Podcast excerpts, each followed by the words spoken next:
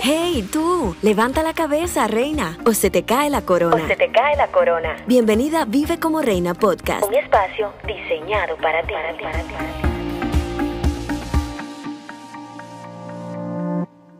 Hola, ¿cómo estás? Dios te bendiga. Yo soy Sara Rondón y te doy la bienvenida a Vive como Reina Podcast. Si no lo sabes, aparte de Spotify, también estamos en YouTube, pero si estás por aquí mirándome, pues hola, qué gusto poder estar aquí una semana más en un nuevo episodio.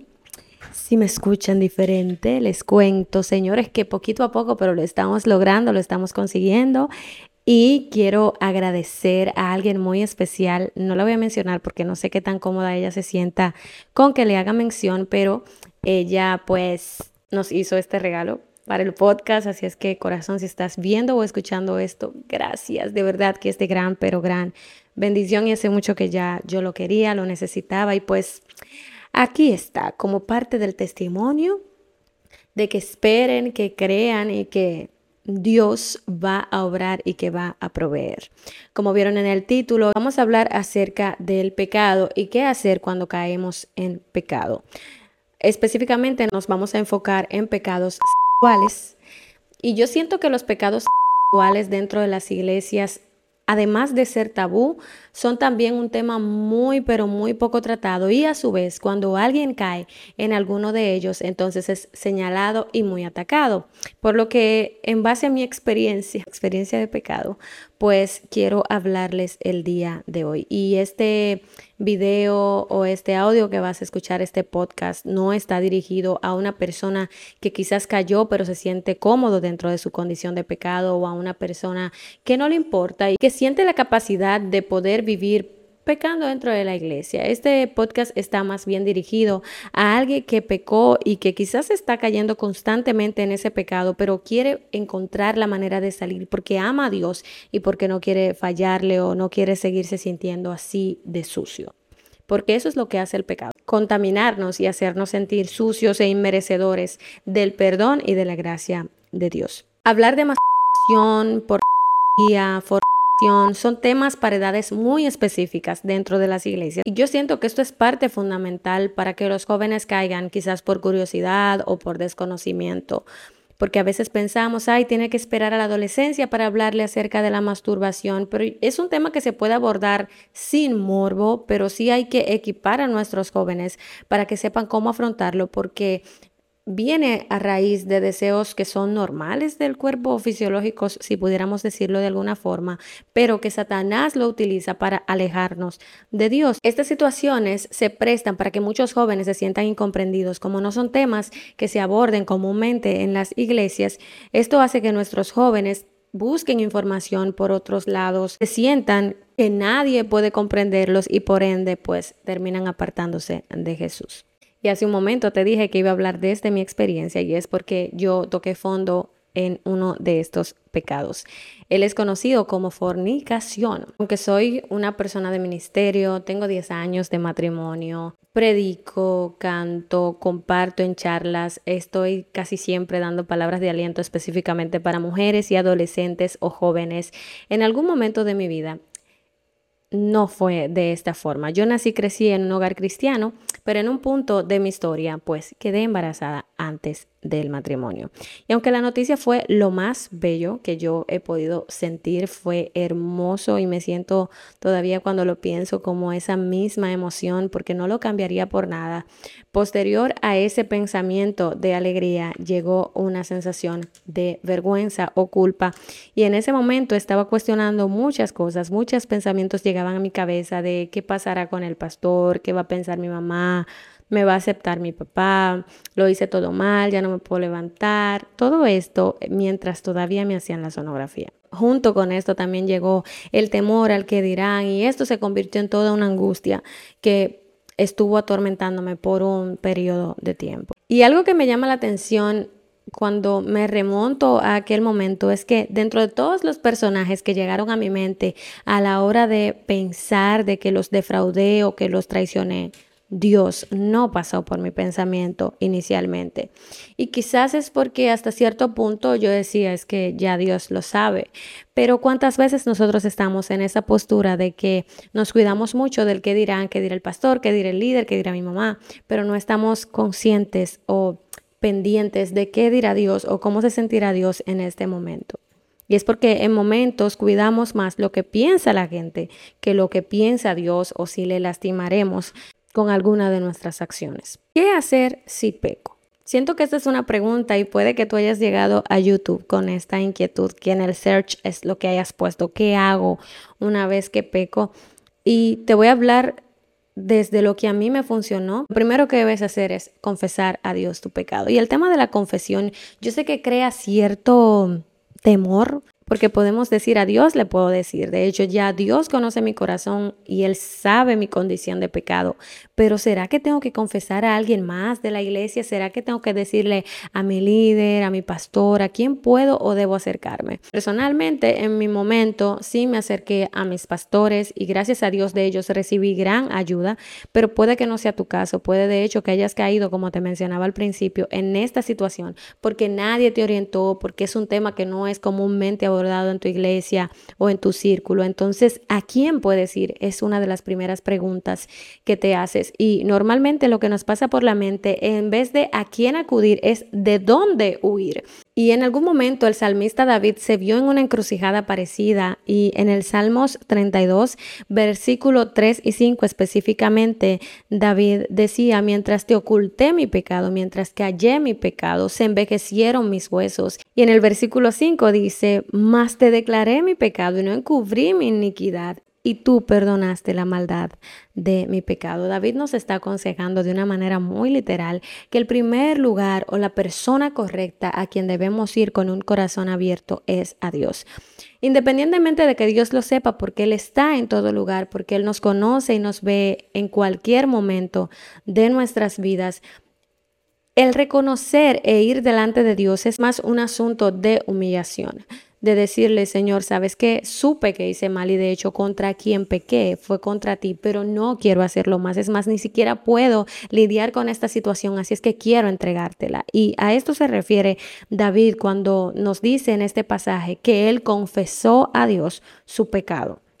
Y una parte sumamente importante que me resalta este versículo es que él estuvo un tiempo ocultándoselo a Dios. Ojo, ya Dios lo sabía, pero él decidió no abrir su corazón en arrepentimiento. Sin embargo, de forma instantánea, una vez que decide confesar a Dios su pecado, Dios no, no lo puso a prueba, no le dijo como que, ah, ¿sabes qué? De repente vas a caer otra vez o ya no te vas a levantar. Ni siquiera le dijo, yo no te voy a aceptar porque más adelante, como conozco tu futuro, sé que vas a pecar una vez más, sino que dice, que Dios lo perdonó una vez, Él le declaró su iniquidad, que Dios perdonó la maldad de su pecado. Y lo que pasa con el tema de la omisión lo quiero dividir en tres puntos. Cuando nosotros omitimos nuestro pecado, esto no nos permite hacer la voluntad de Dios porque hay un sentimiento de culpa que viene a llenar nuestras vidas, que no nos deja ni siquiera levantar la cabeza. Y por ende, cuando nos dice otra persona que no sabe de lo que estamos luchando o pasando, nos invita a hacer algo para Dios o sentimos la necesidad de movernos en obediencia a Dios para algo más, nos sentimos que no podemos hacer su voluntad porque en ese momento tenemos esa tacha del pecado que cometimos y esto entonces no nos permite hacer su voluntad. La segunda cosa que nos puede traer el omitir el pecado es que no nos permite dar frutos. Y es que ciertamente el pecado es una obra de la carne.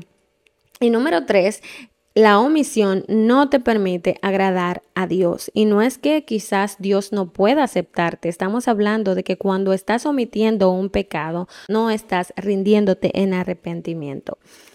Y quisiera aclararte que lo que no es el arrepentimiento, porque muchas veces venimos y lloramos delante de la presencia del Señor, pero este sentimiento de culpa no se va de nosotros. Es porque la culpa no es arrepentimiento saber que lo hiciste mal, reconocer que no fue tu mejor jugada, que caíste en un momento determinado, no es arrepentimiento. Reconocer que le fallaste a Dios y que no te sientes bien no es arrepentimiento. La culpa no te permite hacerte responsable de eso que ya cometiste. Llorar tampoco es arrepentimiento. El arrepentimiento va más allá de derramar lágrimas. Es un asunto de convicción y de cambio. Entonces, el arrepentimiento inicia cuando nosotros tomamos un rumbo diferente a ese estilo de vida que hemos estado desarrollando. El arrepentimiento es hacerte responsable para que a raíz de eso puedas cambiar. De mis recomendaciones, en base a lo que a mí me funcionó, una de ellas es que no te alejes de Dios.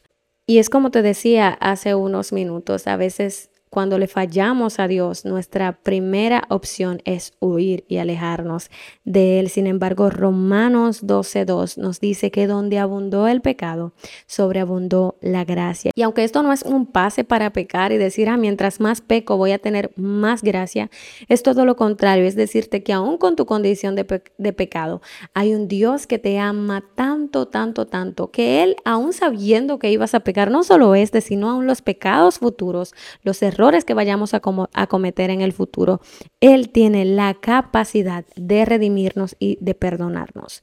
Otra cosa que te quiero recomendar, si pecaste, es no volver a hacerlo. Y yo siento que hay una diferencia entre caer en pecado y ser un pecador. Y lo que nos hace pecadores es la práctica constante, es realizar habitualmente una actividad. Y con esto no te estoy diciendo que si ya lo hiciste tres, cuatro, X cantidad de veces, pues eres un pecador sin remedio y sin causa. No, esa misma gracia sigue sobreabundando sobre esa condición de pecado, pero que no te hagas el ciego, no te hagas la sorda, sino que busques las herramientas para que de forma intencional puedas resistir ante eso. El tema de los pecados sexuales tiene mucho por la vista, por el oír. Es importante que hagas un autoanálisis y que seas consciente de las de las cosas que estás consumiendo en redes sociales o con las personas que estás hablando, cuáles son las ventanas que has estado abriendo que poco a poco te dan lugar a caer una y otra vez en ese pecado. A partir de hoy, si la intención de tu corazón es agradar a Dios, yo sé que Dios está ahí